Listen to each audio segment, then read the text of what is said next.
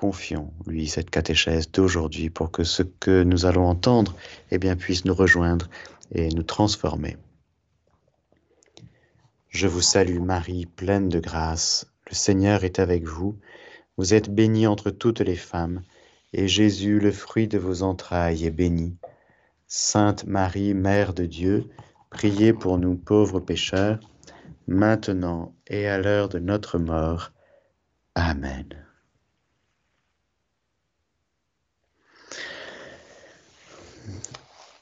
Lors de la dernière catéchèse, nous avons parlé du péché. C'est ce que nous abordons dans cette partie du catéchisme que nous suivons cette année. La vie dans l'esprit, la vie dans le Christ, la vie chrétienne, c'est la vocation de l'homme. Eh oui, c'est la vocation de l'homme que nous puissions vivre ici-bas de la vie de Dieu déposée en nous, pour que cette vie divine puisse euh, non seulement être déposé, mais puisse pousser, grandir et que la vie de Dieu devienne de plus en plus réellement, concrètement, parfaitement notre vie quotidienne. Frères et sœurs, Dieu n'est pas rival de l'homme. L'amour divin n'est pas rival de l'amour humain. Au contraire, lorsque nous accueillons Dieu dans notre vie, eh bien Dieu, oui, va nous transformer, en effet. Pourquoi? Parce que nous avons besoin d'être rejoint par le Seigneur, d'être sauvé par lui, et que pour retrouver la vie avec Dieu, eh bien, il y a un passage obligé, c'est la rencontre avec le Sauveur, avec le Rédempteur, avec Jésus, qui vient nous sauver du péché, car, de fait, si notre vocation profonde est de vivre ici-bas sur cette terre, dans la vie divine, par la vie divine, et encore une fois, cette vie divine qui nous humanise complètement, loin de nous déshumaniser, elle nous humanise profondément, eh bien, le drame, c'est qu'il y a la réalité du péché qui nous empêche de vivre notre vocation profonde. Le péché est un empêchement. Alors, nous avons vu la dernière fois le péché dans son origine. Nous avons vu ce que nous appelons le péché des origines, le péché de nos premiers parents, à savoir d'abord euh, le péché des anges, de certains anges qui sont venus influencer nos premiers parents et nous voilà donc dans ce que nous appelons en théologie le péché originel, qui est un péché de nature. Pour ceux et celles qui suivent le catéchisme de l'Église catholique, nous allons euh, aujourd'hui continuer à partir euh, du paragraphe 1852. Euh, nous avons vu comment on s'est fait avoir. Ève, Adam, le premier couple, Adam qui est à prendre comme justement l'humanité ramassée dans le premier couple qui avait une grâce capitale, c'est-à-dire chef de l'humanité. Et si Adam et Ève, eh bien, avaient dit oui, avaient préféré l'obéissance avait préféré eh bien justement euh, que la volonté de Dieu s'accomplisse dans leur vie, eh bien voilà que nous aurons été, nous aurions été engendrés dans cette même grâce. Mais eh bien malheureusement, il y a eu le péché personnel d'Adam et Ève, et il y a eu le péché originel qui est un péché de nature, c'est-à-dire que notre nature humaine a été abîmé et privé de la grâce sanctifiante, privé de l'intimité de la communion avec Dieu tel que Dieu le veut. Il aura donc fallu une réponse de Dieu à ce drame pour que le Seigneur lui-même, rempli de compassion pour nous, de pitié pour nous et de miséricorde, vienne à notre secours. Alors, reprenons un petit peu. Le paragraphe 1852 dit ceci. La variété des péchés est grande. Après avoir vu ce que c'était profondément le péché, c'est une désobéissance, la nature du péché et puis l'origine. Nous voyons la diversité des péchés maintenant. La variété des péchés est grande. L'Écriture en fournit plusieurs listes l'épître aux Galates oppose les œuvres de la chair aux fruits de l'esprit. en Galates 5, chapitre 5, versets 19 à 21. Nous lisons ceci. On sait bien tout ce que produit la chair. Deux points. Fornication, impureté, débauche, idolâtrie, magie, haine, discorde, jalousie, emportement, dispute, dissension, scission, sentiment d'envie, orgie, ripaille et choses semblables.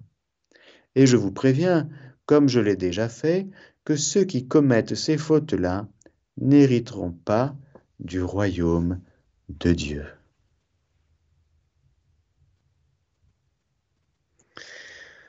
Ces fruits de la chair, ce que nous appelons la chair, c'est-à-dire, pour dire autrement, le vieil homme, c'est-à-dire notre vie sans Dieu, livrée à nos propres forces, livrée à notre propre volonté, livrée à notre intelligence paresseuse, maladroite, qui fait tant d'erreurs, et nous voilà donc dans un état de débilité, dans le sens de faiblesse, et bien très très grande. De sorte que nous avons malheureusement cette, cette possibilité de succomber facilement aux tentations diaboliques. Et puis, le péché est donc succomber à la tentation. C'est une offense faite à Dieu parce que Dieu nous incline à ne pas pécher. Dieu sans cesse incline notre cœur vers le véritable bien. Tout le temps, il nous dit, eh bien, fais ce qui est bien, évite ce qui est mal. Tout le temps, il incline notre cœur vers l'accomplissement de sa volonté. Tout le temps, le Seigneur veut nous remplir de lui-même pour que nous puissions aimer à partir de lui, nous aimer les uns les autres comme il nous a aimés, nous regarder les uns les autres comme il nous regarde, marcher, aller, venir comme lui-même a marché, travailler comme lui-même a travaillé, penser comme lui-même a pensé, pense. Nous avons la pensée du Christ, dit Saint Paul. Mais voilà que le péché va justement tout le temps être une désobéissance dans le sens où on va préférer penser par nous-mêmes, aimer par nous-mêmes, vivre les choses par nous-mêmes, sans Dieu, sans être référencé intérieurement dans notre cœur à lui, de sorte que nous nous exposons à de grands dangers et que nous pouvons tomber dans tout, entre autres, dans tout ce que Saint Paul décrit dans Galates 5, 19, 21. On peut distinguer les péchés selon leur objet, dit le paragraphe 1853, comme pour tout acte humain, ou selon les vertus auxquelles ils s'opposent, par excès ou par défaut, ou selon les commandements qu'ils contrarient. On peut les ranger aussi selon qu'ils concernent Dieu, le prochain ou soi-même. On peut les diviser en péchés spirituels et charnels, ou encore en péchés en pensée, en parole, par action ou par omission. C'est ce que nous disons dans le confiteor, dans le Je confesse à Dieu. Je confesse à Dieu Tout-Puissant, je reconnais devant vous, frères et sœurs, que j'ai péché en pensée, en parole, par action et par omission. Ce sont des modalités, une manière de classifier les choses. Mais alors, il va falloir préciser. Certes, vous avez péché par omission, mais de quoi s'agit-il? Certes, vous avez péché en pensée, mais de quelle pensée s'agit-il? Etc. La racine du péché est dans le cœur de l'homme, dans sa volonté libre. Selon l'enseignement du Seigneur dans l'Évangile, au chapitre 15 de Saint Matthieu, du cœur, en effet, procèdent mauvais desseins, meurtre, adultère, débauche, vol, faux témoignage, diffamation. Voilà les choses qui rendent l'homme impur. Dans le cœur réside aussi la charité, principe des œuvres bonnes et pures que blesse le péché. Nous voilà donc, frères et sœurs, au cœur de notre réalité humaine de tous les jours. Nous sommes, si nous sommes, euh, si c'est le cas, tant mieux, nous sommes réconciliés avec Dieu, nous sommes en paix avec Dieu, dit Saint Paul, et désormais nous sommes établis, enracinés dans l'alliance avec lui. Et aussi, il y a cette réalité du péché. Ça s'appelle le combat spirituel, qui doit être euh, vécu avec le grand victorieux. Nous aurons l'occasion d'y revenir. Je poursuis. Le catéchisme continue en distinguant, en parlant du péché par rapport à la gravité. Ce n'est pas qu'il y ait des péchés mignons. Je sais que dans la langue française, euh, il y a, on peut dire, c'est un péché mignon. Hein. J'ai mangé trois euh, Charlotte au chocolat, c'est mon péché mignon. Ah, moi, mon père, mon c'est mon péché mignon. Vous savez, regarder euh, Netflix 3-4 heures par jour, c'est mon petit péché mignon. Il n'y a pas de péché mignon au sens strict. Le péché n'est jamais mignon. Pourquoi? Parce qu'il est une offense faite à Dieu. Et donc ce n'est jamais mignon de offenser Dieu. Jamais. C'est une expression détestable et fausse.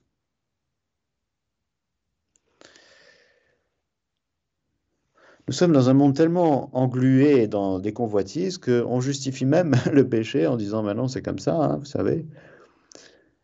Moi je suis gourmand, moi je suis paresseux, moi je suis jaloux, ah, c'est comme ça, ah, depuis tout petit, moi je suis envieux depuis tout petit. Oh, ah bon. Et tu fais quoi pour lutter euh? Ah bon, il faut lutter contre son envie, contre sa jalousie? Oui, oui. Ce n'est pas mon caractère d'être jaloux. Non, c'est un péché, la jalousie. Ce n'est pas mon caractère d'être envieux. Non, l'envie est un péché. Ce n'est pas un caractère que de dire du mal des autres.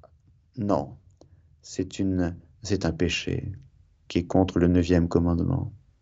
Ce n'est pas mon caractère de ne pas prier par paresse. Ah, moi je suis paresseux. Non, c'est un péché. Oh. Vous voyez, ne nous trompons pas lorsque nous disons, nous nommons les choses, la réalité, en disant les choses telles qu'elles sont, en, les bien nommant, eh bien, nous, nous permettons de cheminer dans le bon sens et d'être conduits dans la vérité tout entière par le Saint-Esprit, par l'amour de Dieu qui est répandu dans notre cœur, par le Saint-Esprit qui nous est donné. Mais si on ne nomme pas les choses, si on ne dit pas les choses, eh bien, on va vivre sa vie en surface, on va être euh, dans le déni, mais on sera rattrapé parce que on ne pourra pas vivre toute sa vie dans le déni. Ce n'est pas possible. On ne pourra pas échapper au Dieu vivant. On ne pourra pas échapper. On sera dans la main du Dieu vivant au soir de notre vie, frères et sœurs.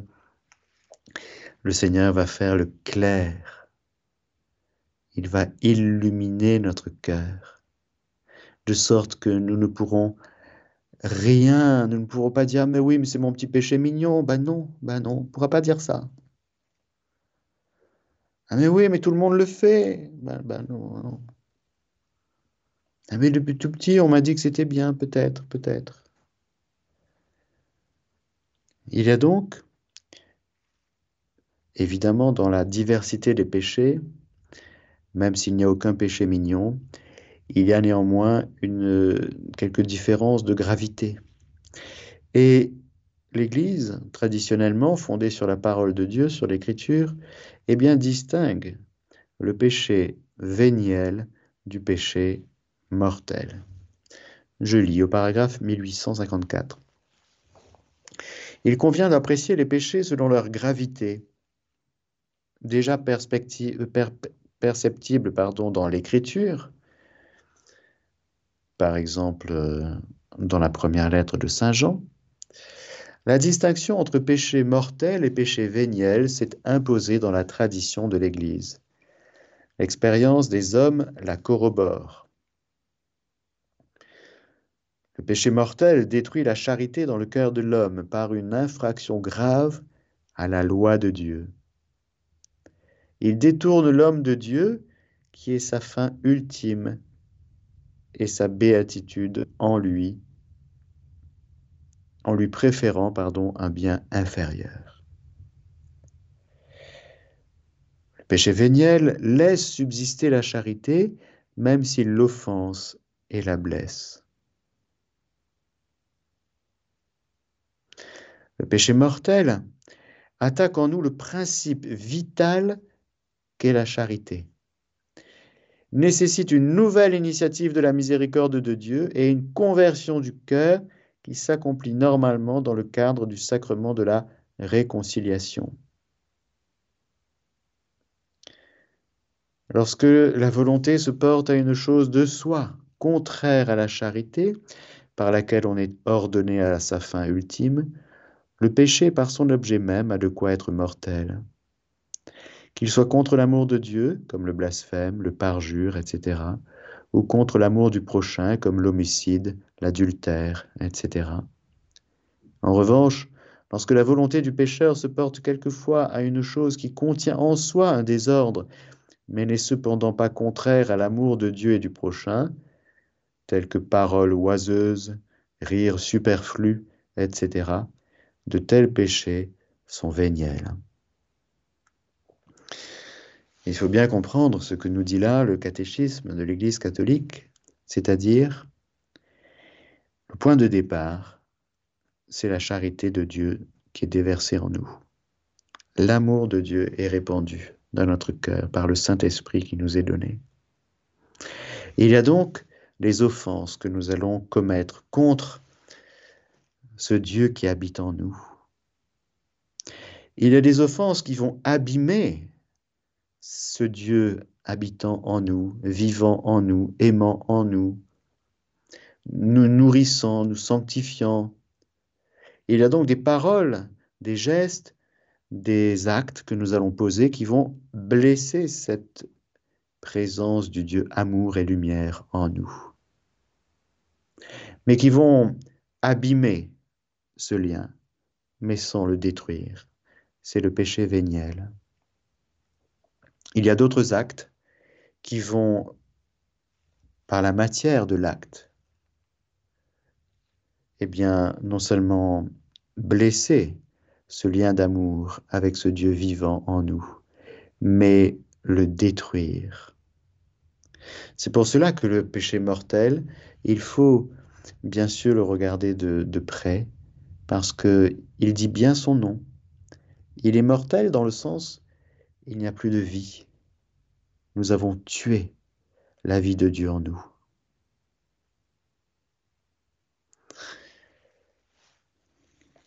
Pour qu'un péché soit mortel, trois conditions ensemble sont requises ensemble.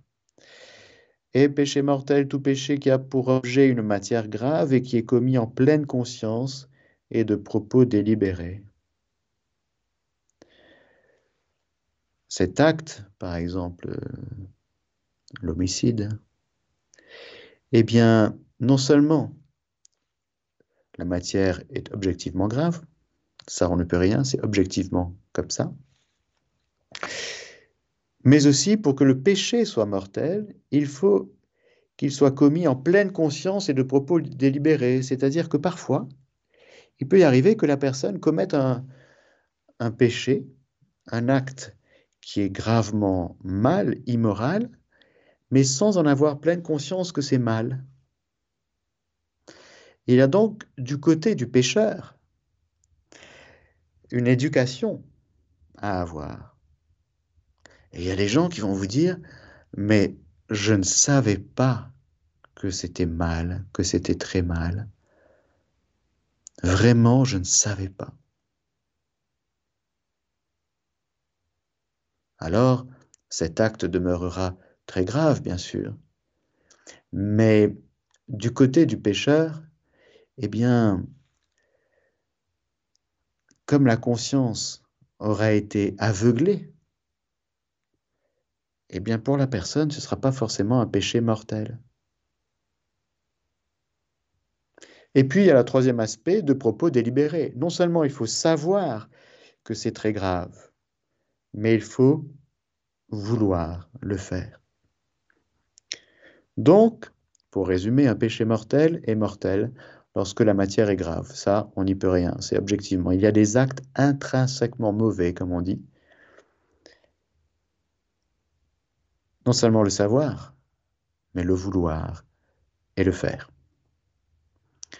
Je sais, par exemple, que calomnier quelqu'un, détruire la réputation de quelqu'un, c'est pas bien. Matière grave. Mais je le sais. Non seulement le sachant, mais je le veux. Je veux détruire la réputation de quelqu'un et je le fais. C'est un péché mortel. Et lorsque je commets ce péché mortel, je n'abîme pas simplement le lien d'amour avec Dieu dans mon cœur, je le détruis.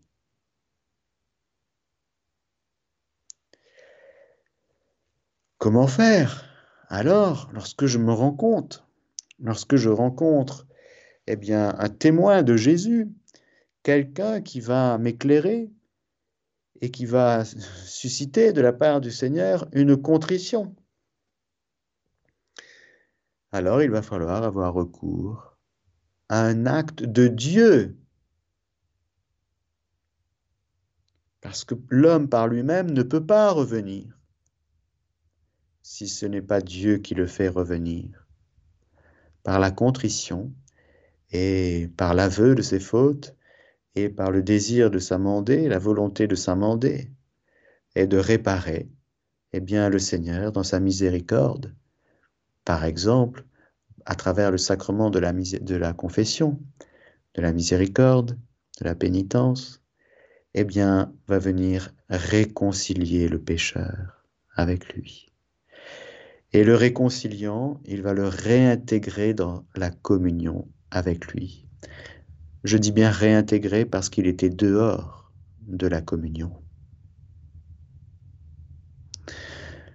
À la différence de celui qui aura péché véniellement, eh bien, le lien avec Dieu ne sera pas complètement fluide, ça coulera pas. Il y aura des brindilles, mais il est là encore. Et donc ce ne sera pas une réintégration de la même manière qu'avec le péché mortel, mais ce sera un plongeon dans le sang du Christ qui lave tout et qui de fait nous fait repartir de la confession tout beau, tout neuf, dans les deux cas. Mais il y a quand même une distinction très claire entre le péché mortel et le péché véniel que j'ai essayé de euh, vous expliquer. La matière grave est précisée par les dix commandements selon la réponse de Jésus au jeune homme riche, ne tue pas, ne commets pas d'adultère, ne vole pas, ne porte pas de faux témoignages, ne fais pas de tort, honore ton père et ta mère. La gravité des péchés est plus ou moins grande. Un meurtre est plus grave qu'un vol. La qualité des personnes lésées entre aussi en ligne de compte. La violence exercée contre les parents est de soi plus grave qu'envers un étranger. Bon. Le péché mortel requiert pleine connaissance et entier consentement. C'est ce que je vous ai dit. Il présuppose la connaissance du caractère pécamineux de l'acte, de son opposition à la loi de Dieu. Il implique aussi un consentement suffisamment délibéré pour être un choix personnel. L'ignorance affectée et l'endurcissement du cœur ne diminuent pas mais augmentent le caractère volonté du péché. L'ignorance involontaire, je ne savais pas que voler, c'était grave. Ah, moi, depuis tout petit, on a fait ça. Je croyais que c'était... Non, non, ben non. Il peut y avoir les cultures aussi. Cultures dans lesquelles euh, la triche, tricher, ben c'est pas très grave, au fond. Hein. Copier euh, lors d'un examen sur son voisin, hein. On trouve ça dans certaines cultures.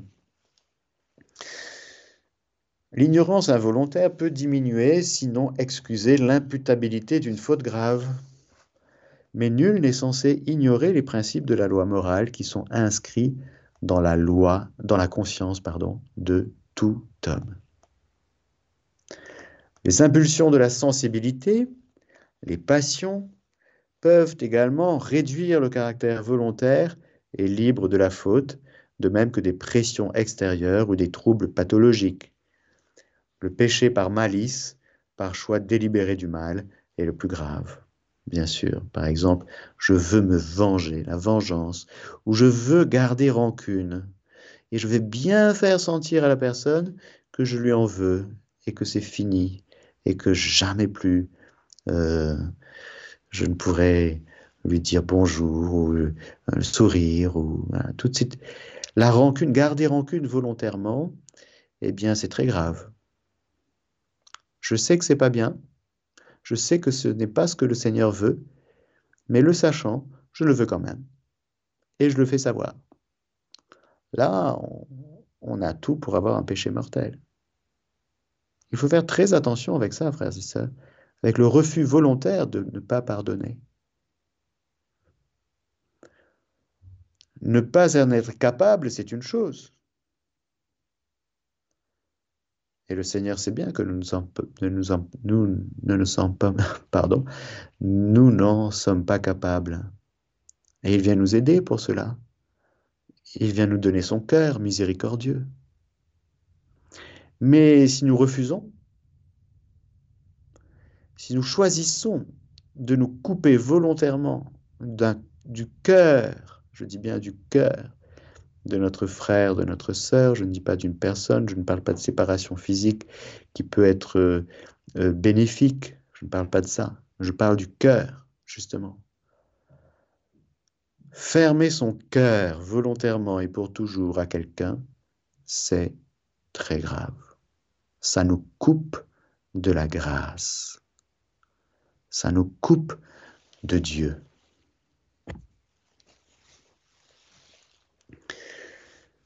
Le péché mortel est une possibilité radicale de la liberté humaine contre l'amour lui-même. Il entraîne la perte de la charité et la privation de la grâce sanctifiante, c'est-à-dire de l'état de grâce. S'il n'est pas racheté par le repentir et le pardon de Dieu, il cause l'exclusion du royaume du Christ et la mort éternelle de l'enfer.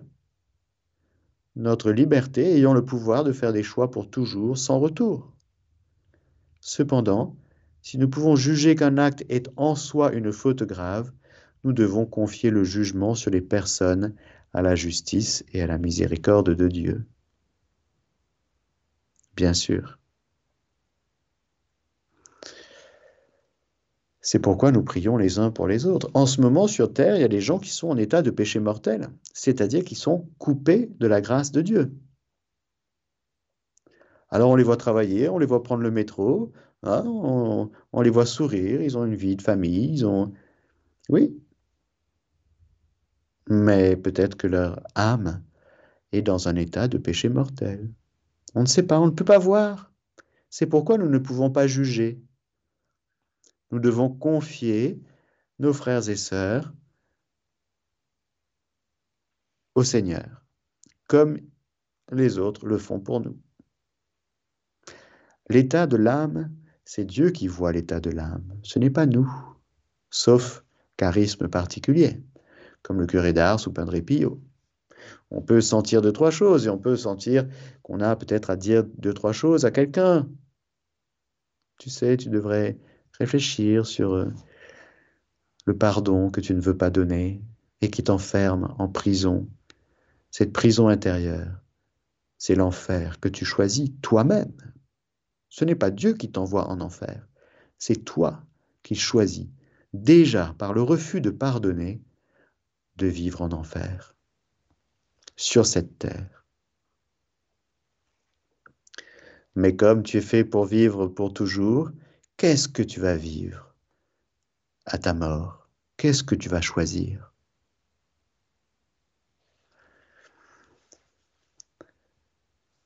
On commet un péché véniel quand on n'observe pas dans une matière légère la mesure prescrite par la loi morale, ou bien quand on désobéit à la loi morale en matière grave, mais sans pleine connaissance ou sans entier consentement. Encore une fois, je ne savais pas, ou j'étais peut-être sous, l'effet de, de médicaments, ou, ou j'étais peut-être complètement manipulé par quelqu'un.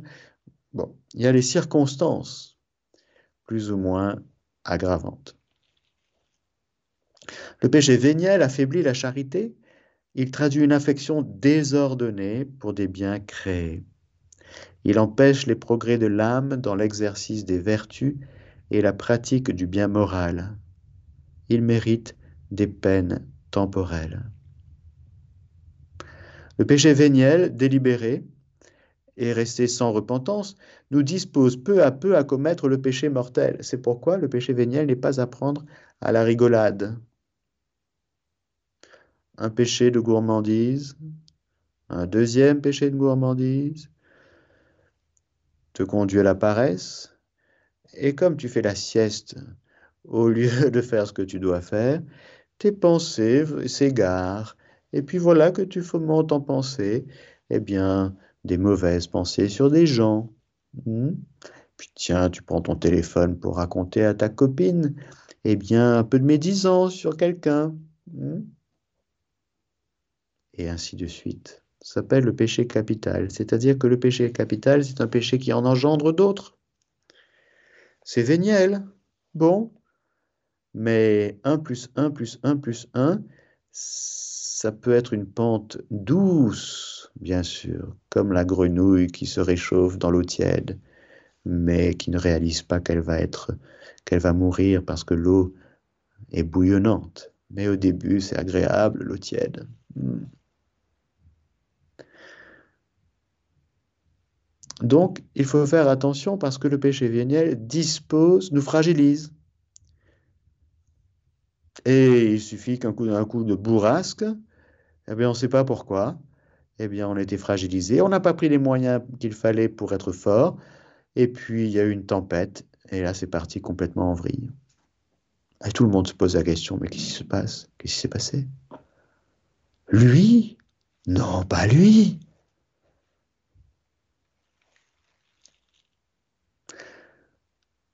Cependant, le péché véniel ne nous rend pas contraire à la volonté et à l'amitié divine. Il ne rompt pas l'alliance avec Dieu, comme je vous disais. Il est humainement réparable avec la grâce de Dieu. Il ne prive pas de la grâce sanctifiante ou déifiante et de la charité, ni par suite de la béatitude éternelle. L'homme ne peut, tant qu'il est dans la chair, éviter tout péché, du moins des péchés légers. Mais ces péchés que nous disons légers, ne les tiens pas pour anodins, dit saint Augustin. Si tu les tiens pour anodins quand tu les pèses, tremble quand tu les comptes. Nombre d'objets légers font une grande masse, nombre de gouttes emplissent un fleuve, nombre de grains font un monceau. Quelle est alors notre espérance? Avant tout, la confession la confession, pour en être libéré, pour que le Seigneur vienne à notre secours. Quiconque aura blasphémé contre l'Esprit Saint n'aura jamais de pardon. Je suis au paragraphe 1864. Il est coupable d'une faute éternelle. C'est ce que dit le Seigneur, par exemple, dans Marc 3, 29. il n'y a pas de limite à la miséricorde de Dieu, mais qui refuse délibérément d'accueillir la miséricorde de Dieu par le repentir, rejette le pardon de ses péchés et le salut offert par l'Esprit Saint. Un tel endurcissement peut conduire à l'impénitence finale et à la perte éternelle.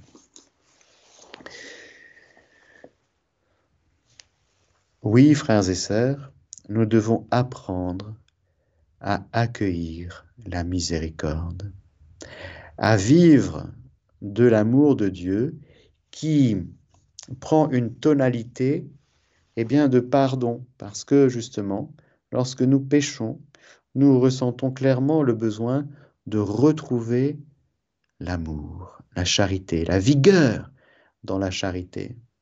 Lorsque nous sommes tièdes, eh bien, on ne peut pas se contenter d'être tiède. On voit bien qu'on a besoin d'être bouillant. Lorsqu'on est un peu flagada, un peu tout mou au niveau spirituel, on sent bien qu'on a besoin d'être reboosté. C'est comme des vitamines pour le corps. On ne peut pas se contenter d'être médiocre. On ne peut pas se contenter d'avoir une petite vie chrétienne, quoi. Hein? Bah oui. On ne peut pas se contenter d'avoir 10 sur 20. Non. Alors le Seigneur nous veut vraiment bouillonnant. Il nous veut saints. Il nous veut vivant de sa vigueur, la vigueur de sa vie. Dieu est vivant. Dieu est vivant au ciel, certes, mais Dieu est vivant dans le cœur de ses saints. C'est-à-dire, les saints, ce ne sont pas des héros. Des saints, ce sont des gens qui laissent Dieu vivre et se déployer dans leur vie quotidienne à travers un cœur qui ne laisse aucune résistance à sa volonté, à son amour. Un saint, c'est quelqu'un qui, lorsqu'il tombe, eh bien, croit en la miséricorde de Dieu. Il se laisse relever par le Seigneur et il croit, comme la petite Thérèse. Eh bien, à chaque fois que je tombe, moi, eh bien, ce qui plaît au bon Dieu, c'est la confiance aveugle que j'ai en sa miséricorde. Certes, elle était très vertueuse, la petite Thérèse, très dans les détails. À chaque seconde qui passe, elle avait en vue les âmes, la charité qu'elle pouvait mettre dans chaque petit acte qui allait sauver les âmes. C'est une grande sainte, la petite Thérèse, très aiguisée dans son cœur, dans sa conscience, mais jamais désespérée de la miséricorde. Blasphémer contre l'Esprit Saint, cette faute impardonnable dont Jésus nous parle, c'est justement refuser avec obstination la miséricorde de Dieu. Dieu sait de quoi nous sommes faits. C'est lui qui nous a fait. Dieu sait à quel point le péché nous a mis dans un chaos impressionnant. Et il est venu à notre secours. Il est venu à mon secours. Et alors, ce qui plaît au bon Dieu, c'est quand j'accueille son fils, quand le Père envoie son fils. Et il dit, ben, ils vont m'accueillir, ils vont accueillir mon fils, non? Eh bien, il y en a peu qui l'ont accueilli. Il est venu chez les siens, et les siens ne l'ont pas accueilli. Mais à tous ceux qui l'ont accueilli, il a donné pouvoir de devenir enfant de Dieu. Voilà, frères et sœurs, ce avec quoi je vais terminer la catéchèse d'aujourd'hui. Je voudrais la terminer en disant, eh bien, ayant confiance, une confiance totale en la miséricorde du Seigneur. Que ce que nous disons sur le péché, si cela éclaire notre cœur, eh bien, ne nous condamnons pas, mais allons, allons à la miséricorde de Dieu, allons à la source de la miséricorde, allons trouver dans le cœur du Père, dans le cœur du Fils et dans ce torrent du Saint-Esprit, eh bien, cette puissance divine qui nous régénère, qui est capable de nous donner un cœur nouveau. C'est ça la grande puissance de Dieu. Dieu est miséricordieux. Il est capable de faire de ces pierres d'Abraham, de, de ces pierres des fils d'Abraham, pardon. Autrement dit, de nos cœurs de pierre, il est capable hein, de faire de nous des cœurs de chair. Les saints, frères et sœurs, n'ont pas tous bien commencé, mais ils ont tous bien fini. Un saint, encore une fois, ce n'est pas un héros, c'est un ami de Dieu. Et pour être ami, eh bien, il faut faire confiance. Il faut faire confiance en Jésus. Alors, pour terminer, et cette catéchèse ne prendra pas d'appel étant donné que nous avons commencé en retard, je vous propose qu'on termine avec cette belle invocation que Jésus a demandée à Sainte Faustine. Jésus, j'ai confiance en toi. Jésus, j'ai confiance en toi. Jésus, j'ai confiance en toi. Amen.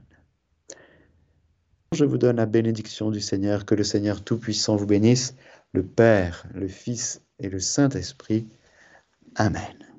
Chers auditeurs de Radio Maria, c'était la catéchèse du Père Mathieu. Vous pourrez écouter la rediffusion ce soir à 20h, demain à 4h du matin ou alors sur notre site www.radiomaria.fr.